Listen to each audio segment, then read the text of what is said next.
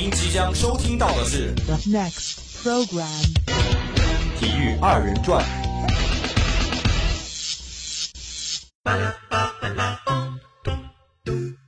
宁舍一顿饭，不舍二人转。体育二人转，好，就是好听，欧了。大爷，请问一下，这是在干什么呀？怎么这么热闹？哎，小姑娘啊，你不知道最近不是世界杯了吗？这帮子孩子啊，都是买了彩票然后输了的，这不排着队寻短见呢。乐视，你怎么也在这寻短见啊？曾经有一份买平的机会摆在我眼前，我却买了升。曾经有一份买平的机会摆在我眼等等等等等等，你在这鼓捣什么呀？难道是疯了？嗯，果冻，你怎么在这儿？这我还要问你呢，怎么在这儿？这都不是寻短见的吗？难不成你也是买了彩票输了？那是啊，前几天不是有德国对加纳的比赛吗？大家都把这场比赛看作是一场稳赚不赔的回血的比赛啊。但是德国竟然跟加纳踢平了，那我真是赔了血本进去啊！这场比赛啊，我还真是看了，不过啊，真是有点大跌眼镜儿。果冻，你来的也正好，我刚好有点事儿要交代给你。你看，我的寝室里有很多很多的动漫手办，还有我自己非常珍藏的一些资料、影片什么的，请你一定要替我保管好啊！你先别急着交代后事儿啊。不过德国对加纳不是前几天的比赛吗？你怎么现在还在这儿排着呢？因为排的人太多了呀！你看，前面有压了英格兰的，有下了意大利的，还有在我前面的那一波是买了阿根廷让球赢的，都是血本无归啊！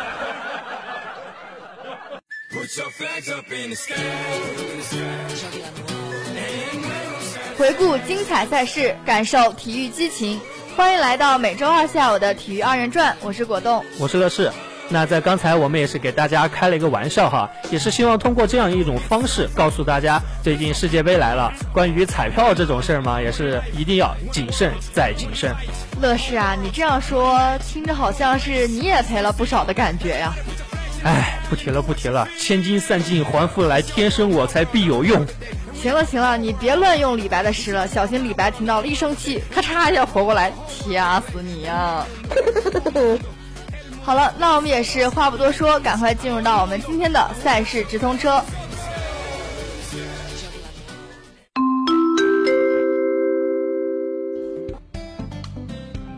各位乘客您好，欢迎乘坐赛事直通车。上车的乘客请坐稳扶好。本车从起点站体育二人转发车前往终点站前线赛场。一路上，我们将为您解读赛场上的精彩瞬间，祝你有一个愉快的旅程。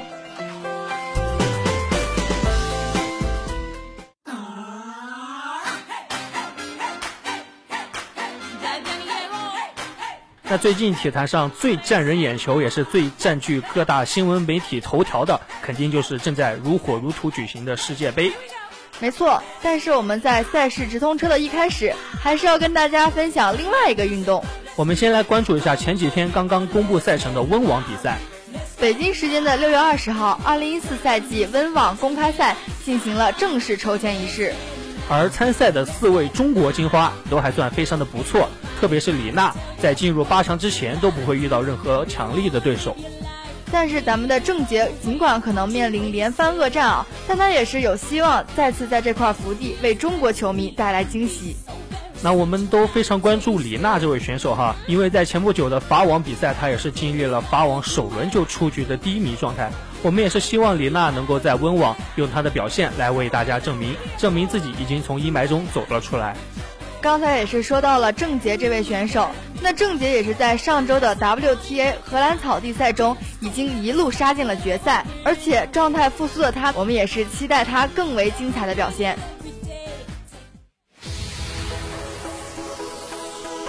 介绍完了刚刚公布赛程的温网，那我们还是再来把目光投向现在最火的世界杯。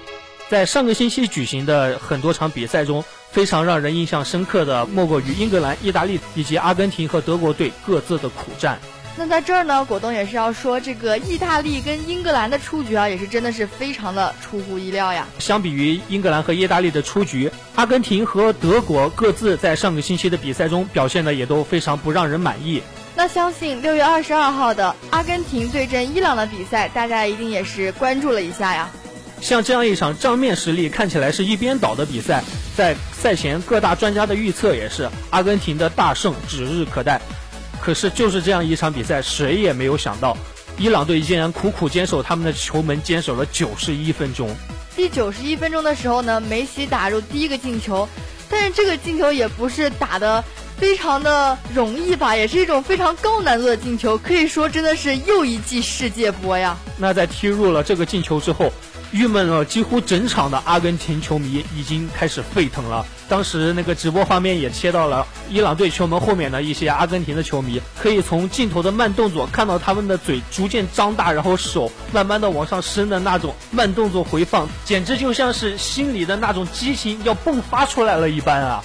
哎，是不是乐视看的时候也特别想跳起来呐喊一下的感觉？要不是当时大家都睡觉了，乐视绝对会这样做的。看来这打入一粒进球也真的是非常不易啊！啊，那相信这粒进球其实也是让很多我们刚才提到的买了体彩的同学感到非常的欣慰。可能在前九十一分钟的时候，各位买了阿根廷的同学肯定心里非常的焦灼，这个伊朗今天怎么坚守了这么长时间啊？那乐视作为一个德国的球迷，在看这场比赛的时候，可以说是一个中立的状态吧。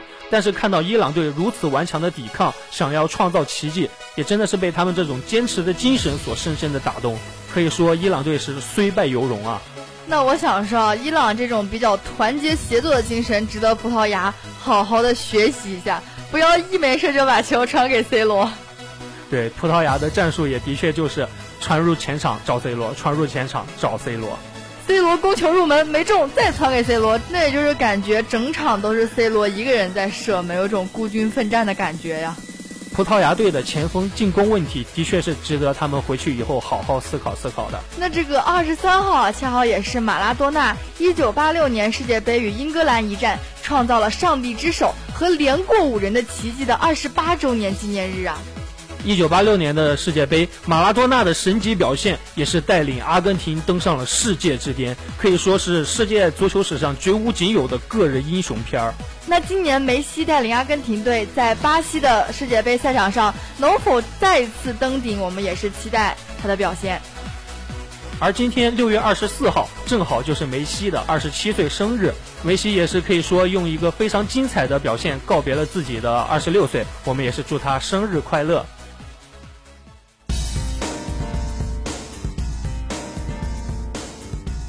就是啊，最近这个世界杯的消息也的确是非常多，每天都有各种球迷发说说来评论这个世界杯啊。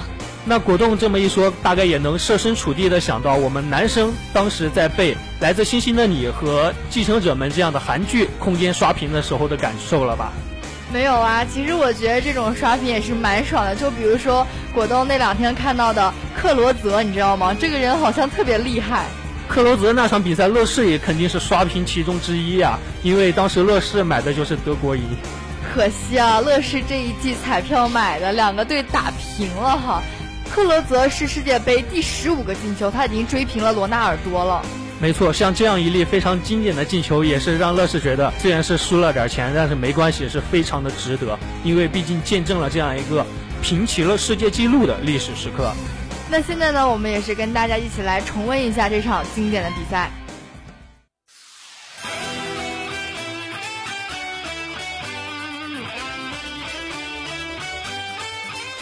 在比赛的第六十九分钟，德国队的主帅勒夫才极不情愿地派上了克洛泽。果冻，你知道为什么说是极不情愿吗？这个当然是知道啊，因为这个德国的主帅勒夫啊，他是非常的迷信无锋阵容，也就是说是对中场的防守比较重视吧。而这个科罗泽呢，也是德国队史上世界杯进球最多的战神啊，他是那种纯进攻型的球员，可能这个。德国的主帅勒夫就不是非常的看好他，没想到果冻了解的还是非常的全面。没错，就是因为勒夫关注他自己的中场防守，所以说他本届世界杯只带了克罗泽这样唯一一个纯进攻型的前锋。可是没想到这个纯进攻型的前锋打入了德国非常重要的一记进球。而克罗泽的这个进球也是创下了多项的记录。第一就是我们前面一直提到的，他追平了罗纳尔多，成为了世界杯历史上进球并列最多的球员。那第二个呢？克罗泽也是成为了继球王贝里、前联邦德国射手席勒之后，第三个连续四届世界杯破门的球员。而第三个则是三十六岁零十二天的克罗泽，他也超越了之前德国的最年长世界杯进球纪录。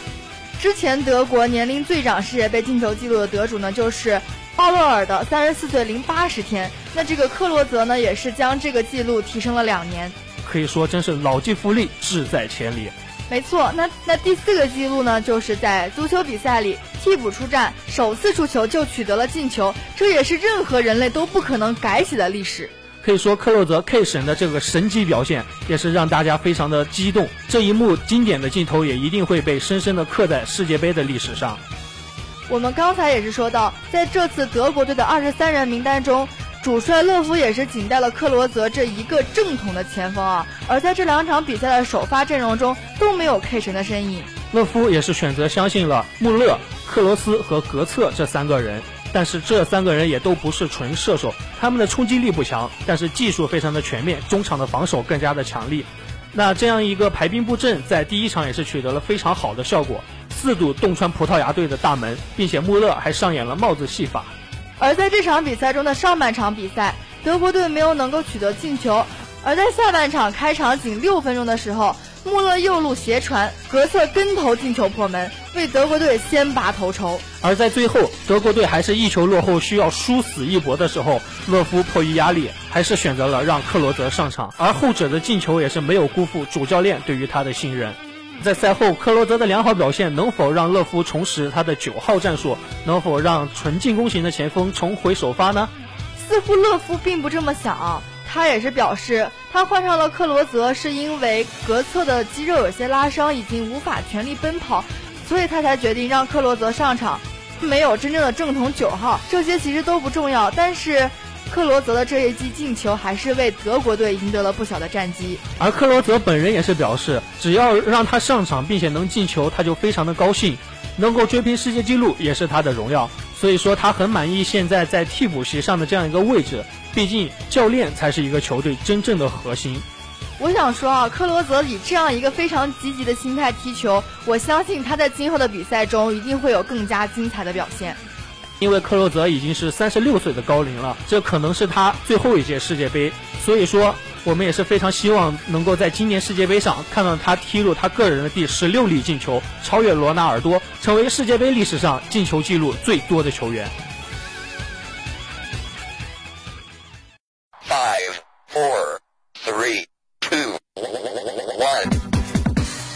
体坛里的呼声、嘘声、吹哨声，声声入耳。大事儿、小事儿、新鲜事儿，事事关心。我再给你补个横批呗。啥呀？乐呵乐呵。场外场内为您网罗各种花絮新闻，台前幕后为您呈现别具一格的欢乐体育，就在大话体坛。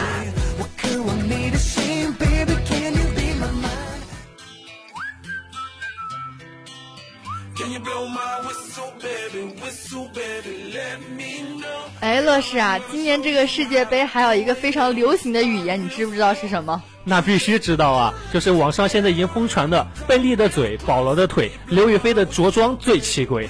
你说什么？刘雨菲的着装最奇诡？你在逗我吗？啊，乐视不小心把央视主播的名字说成了果冻的名字，不好意思。其实这个央视的主播呢是叫刘禹锡啊，也是贝利嘴、保罗腿、刘禹锡的着装最奇诡。这句话也是今年非常流行的语言。没错，央视的女主播刘禹锡也是为广大网友留下了一个“乌贼刘”的外号啊。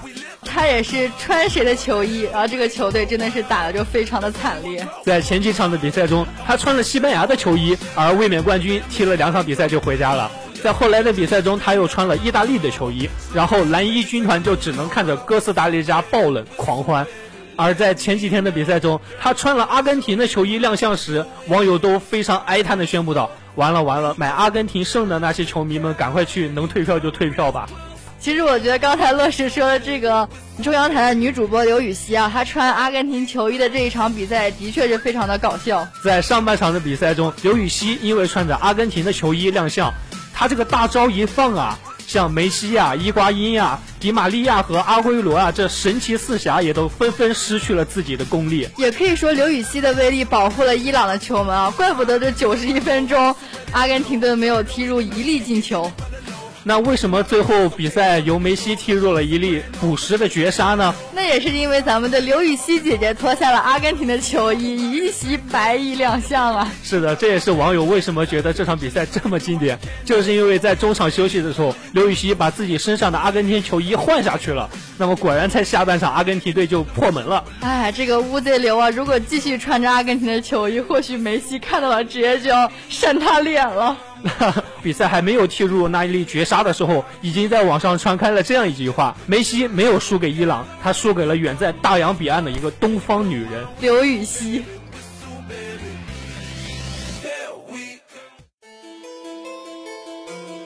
这个世界杯呢，不仅给我们带来的是精彩的赛事，同时会给我们带来比赛之外的一些令人非常开心的事情。那这些有趣的事情，也包括了很多很多大家意想不到的东西。就比如说，前一段时间，耐克公司推出了他们签约球星 C 罗、内马尔所领衔的一些动画广告，名字叫做“博上一切”。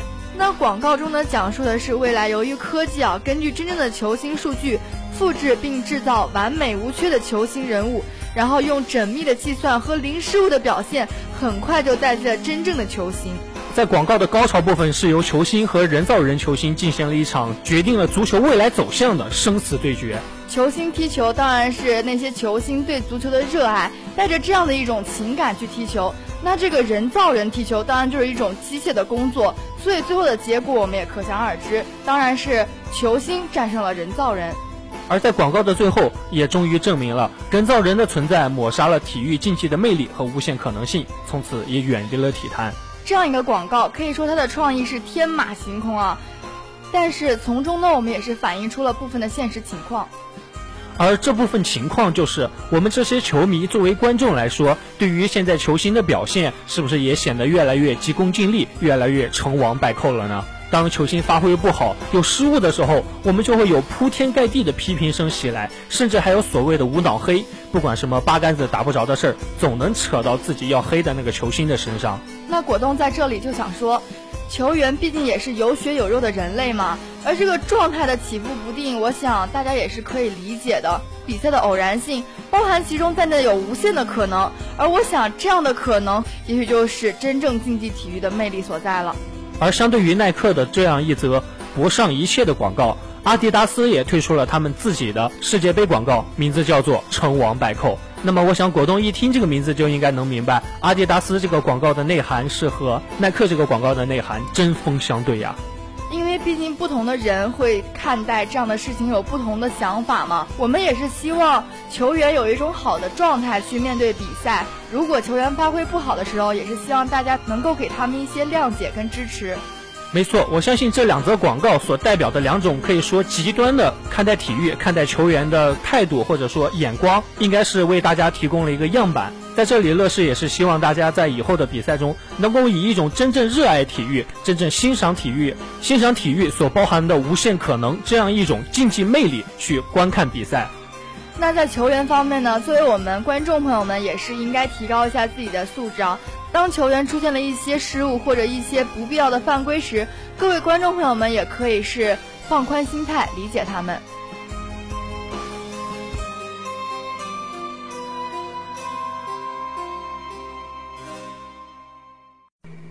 Adjutant online.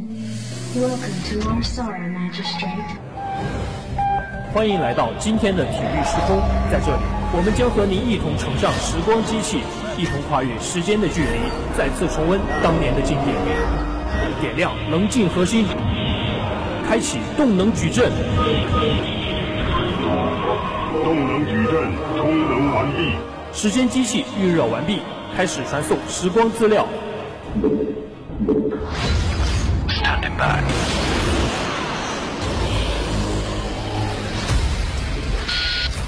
比赛开始，刘翔的起跑非常的顺，他目前排在第一位。刘翔，刘翔赢了。Tracy McGrady for the win. Yes! 二零一四年欧洲冠军杯，后面还有拉莫斯，禁区里面这一次头球有了，扳平了比分。梦回流金岁月，重温体坛经典，尽在体育时空。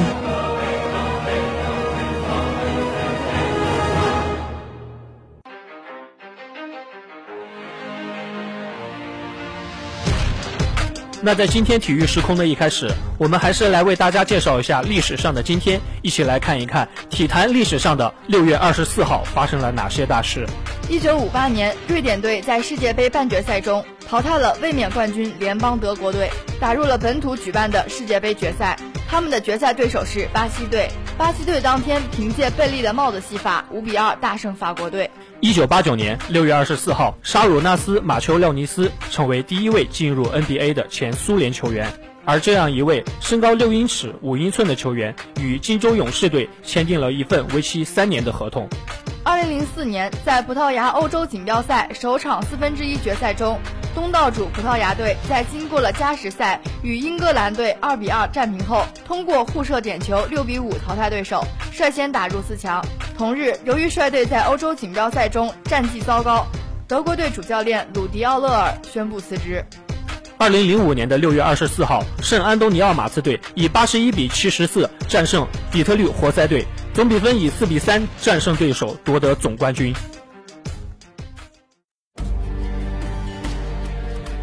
介绍完了历史上的今天之后，我们来进入我们今天体育时空的主人物大卫罗宾逊。相信这样一位球员，果冻应该非常的陌生。大卫罗宾逊也是一位已经退役了的球员，而之所以我们提到他，正是因为在今年 NBA 的总决赛中，由马刺队获得了最终的总冠军。那么，当马刺队蒂姆·邓肯捧杯的那一刻，很多人都应该从他身上看到了当年大卫罗宾逊的影子。大卫·莫里斯·罗宾逊，一九八九年进入 NBA，他也是曾经服役于美国海军，所以呢，他的昵称被称为“海军上将”。他也是曾经在一九九九年和二零零三年帮助圣安东尼奥马刺队获得了总冠军。大卫·罗宾逊和蒂姆·邓肯的双塔组合，可以说在马刺队的历史上，也给圣安东尼奥这座城市留下了非常深刻的印象。他们的故事要从一九九六到一九九七赛季开始说起。为什么说九六到九七赛季是马刺队的一个转折点呢？因为在当年的选秀抽签上，他们非常幸运的获得了状元签，然后由波波维奇也是非常独具眼光的挑中了 Team 邓肯。同时，在一九九七年马刺的媒体日上，摄影师希望罗宾逊和邓肯在镜头前放松一点，然后他们给罗宾逊提了一个建议啊，让海军上将假扮菜鸟给邓肯讲解问题。呃，罗宾逊也是非常的欣然接受了这样一个提议。那可能后来的事情都出乎大家意料，就是海军上将真的是脑袋里蹦出什么词儿就开始提什么词儿。球员们听到罗宾逊和邓肯在交流的是运动规律、光速、地球引力。其实这样一个消息也能特别反映出罗宾逊跟邓肯的关系也是非常的和谐。邓肯这样的一个性格呢，他也是在当时就有所表现哈。在罗宾逊说完那些词语之后呢，邓肯也不忘加上了一句：“这个相对论跟奥尼尔进内线有关系吗？”也是可以看出邓肯非常的有一种逗乐的心吧。是的，那在具备了邓肯和罗宾逊这样的双塔阵容之后，马刺队这支球队就面临着一个球队的转型和选择问题。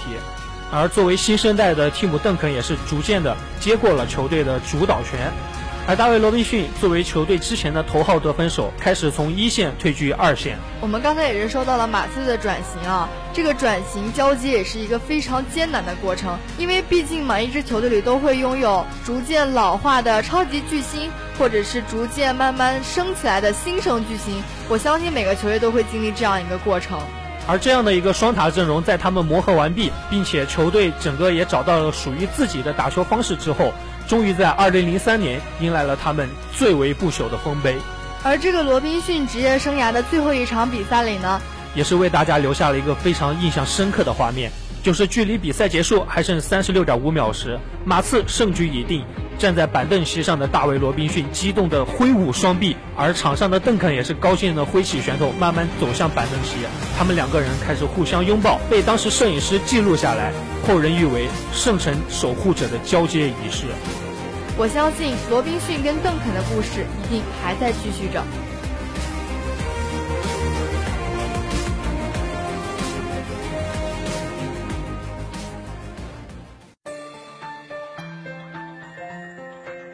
时间过得也是非常的快，转眼间我们今天的体育二人转也接近尾声了。在节目的最后，还是一样为大家带来一些体育方面的健康小贴士。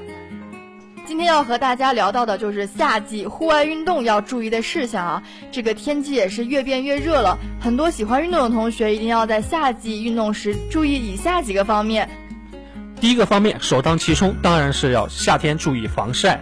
那同学们在夏季外出活动的时候，尽量要戴上太阳帽、墨镜、防晒霜。还有就是夏天运动的时候，一定要注意预防热伤风和各类热疾病的产生。可能有些比较热爱运动的同学，在夏天也是不会放弃这样运动的大好机会，可能会出现中暑的现象，也就是刚才乐视说的热病现象哈。所以我们必须首先要把患者抬到阴凉的地方，然后用水均匀的洒在他的身上和头上，并且要不断的保持吹风。